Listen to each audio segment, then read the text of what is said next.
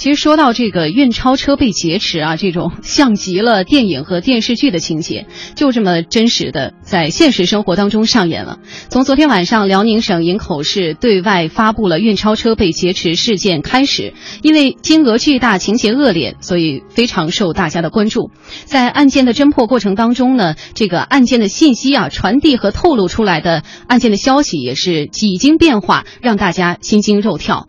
在稍早的一份警情的汇报当中，当地警方透露，警方昨天下午的一点二十八分接到了一名中国农业银行运钞车押车员的报案，称运钞车司机持手枪加。押运款抢走，但是随后又有媒体报道称，这辆运钞车是被车上的四名工作人员劫持的，车上运载有三千五百万元的现金。而到了昨天晚上的七点四十五分左右，大石桥市公安局通过官方微博权威发布，经过工作人员的确定，犯罪嫌疑人李某某，男，三十五岁，系某金融押运公司的运钞车司机，持自制手枪抢走了押运人民币六百万元。昨天晚上九点多，央广记者从营口市宣传部获得的消息是，大石桥市的运钞车抢劫案犯罪嫌疑人已经在当地被抓获。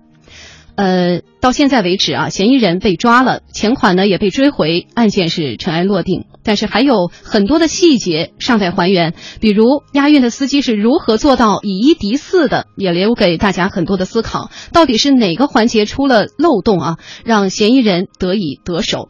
我们请出两位观察员，白老师，您对这个案件有什么观察和思考？对，其实这个案件从昨天这个傍晚开始啊，滚动播出，对，一直在在滚动，包括这个中国之声，其实，在今天的节目当中，我们也在持续的在关注。其实我们说这是一个极小概率的一个事件，嗯，但是呢，它就这么发生了。当时很多人都觉得说像演戏一样哈，呃，这个太太太太太不可思议了。嗯，但是我们会发现几个小时之后，迅速的这个案件得到了侦破。那么这我觉得首先说明了一个问题，就是在我们这个这个公安机关在这个侦破环节上边，其实呢，那么他们的这种专业的水准还是可圈可点的，对吧？这法网恢恢，疏而不漏。八个小时。对。那么第二点呢，其实我想说的是，刚才已经其实你提到的这个问题哈，就是怎么这个司机他就能够以一敌四？这一点能给我们留到留下一些什么样的思考？首先，我们说以一敌四，假设我们现在的判断，他这个犯罪嫌疑人他手里拿的这把所谓的疑似手枪，他真的就是一把玩具手枪的话，那么一把玩具手枪何以卸下来其他这个呃运钞人员的这个真枪？嗯对，那么这个我们会不会给我们的这种呃押运公司，就是这个负责押运这个这个运钞车的这样的一个这这这样的一个机构提出一些思考呢？我们平时的啊这种安全的培训，这种意识是不是真的已经到位了？对于人员的这种呃这种培训是一个培训方面。第二个就是说，对于工作人员的日常的这种状态的观察是不是到位了？嗯因为其实呃。呃，任何一个工作人员进入到这个运钞车的这个工作岗位上边，押运的这个这个工作人员上面，应该是经过层层的筛筛选的，对吧？包括他的这个个人的呃素质啊，包括呃我们要对他起码要要是放心的，对吧？嗯他是应该应该经过这个层层的筛选，那么进来以后也应该有一个观察。那么他在呃起义想要呃这个这一次劫持运钞车之前，他的一些状态是不是有一些变化？那么他。身边的人，包括他的这个上一级的直接的这个，包括押运公司嗯对，是不是能够观察得到？如果没有观察得到，对于他的心理状态，包括经济状态，对他嗯的表表表现出来的这种行为是不是有异常？嗯是他没有异常呢，说明他的心理素质太好了，还是说他有异常，但是没有被发现？那么没有被发现，他是一个偶尔的，就是说偶然的机会我发现了，还是说他已经形成了制度性？就是在我的制度管理当中，就应该有这样的一个一个一个流程，一个操守，我要去啊有相应的制度来观察每一个人。那么另外呢，就是其他的三这个这个，这是一个是呃公司对于员工的这个管理啊，嗯另外一个就是说，对于公司的就是这个行业，包括这个主管部门，对于这样的公司的管理，是不是也有严格的条条框框？有的话，是不是这家公司它在严格的，它它在值守？我觉得这个里边，因为现在案件到现在，我们的注意力都还集中在案件本身，嗯那么在其实，在案件之外，其实我们觉得，呃，这个事情是不是需要我们来警醒一下？从个人到公司的管理，到相关的行业主管部门对这种公司的管理，是不是有一些地方我们还应该呃把这种安全的系数，把这个安全带再勒得更紧一点儿？是，呃，其实刚才白老师提到了是一个押运公司，包括押运员的规范啊。呃，顺着您的话来说的话，我来分享一些呃，咱们中国之声的微信上今天下午分享到的一些呃关于押运员的一些小秘密啊。秘密之一呢，就是上岗前他们其实并不知道押运的路线。秘密二呢，就是上车前，呃，押运员的手机是要统一的封存的。秘密三是，呃，在押运车当中啊，这个车其实还有一个名字叫做闷罐车，是不能够通风透气的。押运车待在里头的滋味不好受，车厢的空间非常小，而且呢，呃，往往不能开空调，没有任何的通风的设施。呃，秘密四就是最怕有人靠近这个三角区域。三角区域呢，就是指在到达银行的门口之后，会有两名押运员高度警惕地站在车门的两边，保持着。一种一触即发的态势来执行警戒，然后这个在银行和两名押运员之间呢，就形成了一个三角区域，在这个三角区域内呢，普通人是不能够进入的。当然，这是一个正规的规范。但是相关情况在各地落实的怎么样呢？我们不知道。但是从一名这个微信网友的留言当中啊，可以窥见端倪。这位叫做小芝麻的网友他就说，实际操作的押运路线呢，并不是那么的规范。作为一个省会城市商业银行的离职员工，我们支行送取款包的押运车的路线、时间还有押运的人员都是固定的。工作两年没见到大的变动。其实这也反映了在呃各地的这个押运的过程当中啊，可能会出现一些落实不到位的情况。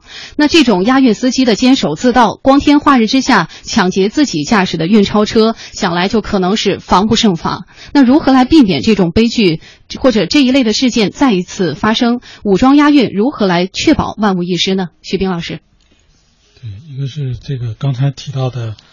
比如说这个，我先讲个笑话。这个说这个三角区，嗯嗯，就是网上的笑话，就说这个方言害死人。就是这个通过这个银行门口看见那儿有一个运钞车，然后人家那个这个保安吧，或者叫这个运钞员严阵以待，然后他问同伙：“天气冷嘛？”说动手不？然后 立刻把枪口对准了他们，嗯，然后呢，这个吓坏了，然后说高度戒备，你你怎么还不开枪啊？开枪就是那个腔调的枪，就是在方言当中就说你怎么还不说话？这个立刻被摁倒在地。嗯，当然这这是只是一个就形容这个押押钞员，他确实是比较紧张。嗯，呃，因为我其实我也在银行门口看过那个，就是那种所谓的运钞车停在那儿。说实在的，这个普通人看了啊，包括我啊，看了之后有点动心。但这只是动心而已，可不能动手。但是呢，就是刚才提到这种，比如说不规范，这个其实这个押押钞员吧，我们叫押钞员，在古代就有这个行业，古代叫保镖。对对对，镖局。对，呃，北京有个地方我不知道的，叫达官营，这个不知道你知道不知道？就在那个离咱们台不远，这个是往往西客站走的那边。这个达官营是啥意思？就好好多也不知道。达官在古代就是指的保镖，就是保镖的达官。为什么那地方叫达官营？可能是当初有一些规定，比如你在京城嘛，当时是也是这个天子的脚下，在京城里边，你不能说我弄的这个押着飙车，拿着兵器耀武扬威，那你就危害地方治安了。这个必须把兵器收起来，只有过了那地方，因为当时那个地方已经算是城郊了嘛，呃，然后只有从那个地方。这个，比如说那地方往外走，你可以亮标旗，然后拿兵器。一旦包括回来的时候，只要从那地方一进城，你必须把标旗和兵器都收起来。所以叫达官营，它相当于是一个中转站嘛。简单这么来说，在古代呢，怎么防止这种镖师？就当然我们这只是举例啊，就是类似这个押钞员坚守自盗。嗯，当然这个它不完全就就是，比如这次的这个案件，它实际上是一个抢劫，还不完全叫监守自盗，但是也类似，因为他是司机，司机也可以算作十佳超员的之一，嗯对之一。其实，在古代呢是这样，就是说，一个是对镖师的要求，但除了武功之外，武功甚至不是最重要的，因为这个镖师很少会跟这些劫匪发生冲突，更多的是用各种靠人缘儿。这个因为只要发生冲突，就有可能这个造成危险，或者说造成标压标的这个这个货物的损失。更多的就是说，视金钱如粪土。对，就说一个是人品。对人品的要求，嗯，非常的重要，就讲究他的，比如说，当然古代就是师承嘛，就是你这个哪个师傅，你这个保健的这个徒弟，一定是他的人品非常的好。另外还有一些规定，这规定，比如说不能赌博，因为你赌博，你输了钱，你肯定会打这个标银的主意。像这个案件当中，这个人他后来去还债，他。他拿了这个钱，他不是拿了六百万嘛？先藏起来五百万，然后拿着一百万出门，就放在那个兜子里，然后一家一家去还债。我当然我不知道他还的是什么债，但是像这种在古代，那就是要提前来这个这个预防的。他想，他要是赌博，他要是欠债，他一定会这个打这种标赢的主意。嗯，包括不能喝酒，就当然不能大量喝酒嘛，因为喝完酒也误事儿，也容易酒后。比如说产生一些不好的念头，也包括其他的，比如说戒色啊等等。就他其实古代那个标识的要求还很多，行规啊。对，还有呢，就是他通过呃不能叫控制吧，就是比如说这个镖师，他在这个镖局的，他的家属也可以拿到一定的类似工资或者补贴。就我把你全家养起来，说说好听的叫养起来，说不好听的就是说你一旦在外边出了事儿，你把这个标银这个抢走了。那你全家都被监视控制，对对，都被我扣着的。但，我们现在不见得会用这种手段，但是至少应该对他的家庭要有一个了解，比如他家住哪，他家都有些什么人，他家的这些人的成分是什么样。比如说，假设他这家，呃，都是一些我们不能说违法乱纪吧，至少他们家的家庭情况很复杂，家里甚至有犯罪的一些记录。他本人肯定是不能有，但是如果家人有，是不是也得小心点？就类似这样的，其实是可以 做到一些预防的。呃，当然了，我还是这个同意白宇的观点，这是一个偶然的一个事件。这么，我觉得媒体呢不不用做过分的解读。当然，我刚才说的这个古代的这个已经是过分解读了。我看到另外一个更过分的解读，说从这个这个押钞员来说明东北经济。的问题，就是因为东北经济这两年非常的衰退嘛，呃，甚至是负增长，在全国几乎排名倒数一二三。然后国家呢，好像又投了十六万亿，当然这十六万亿是是很一点六万亿还是十六万亿，反正是很多钱，对东北经济进行一些这种刺激或者改造。嗯，然后就有这个一些大 V 说，这个投这么多钱也没用，投这么多钱就会被。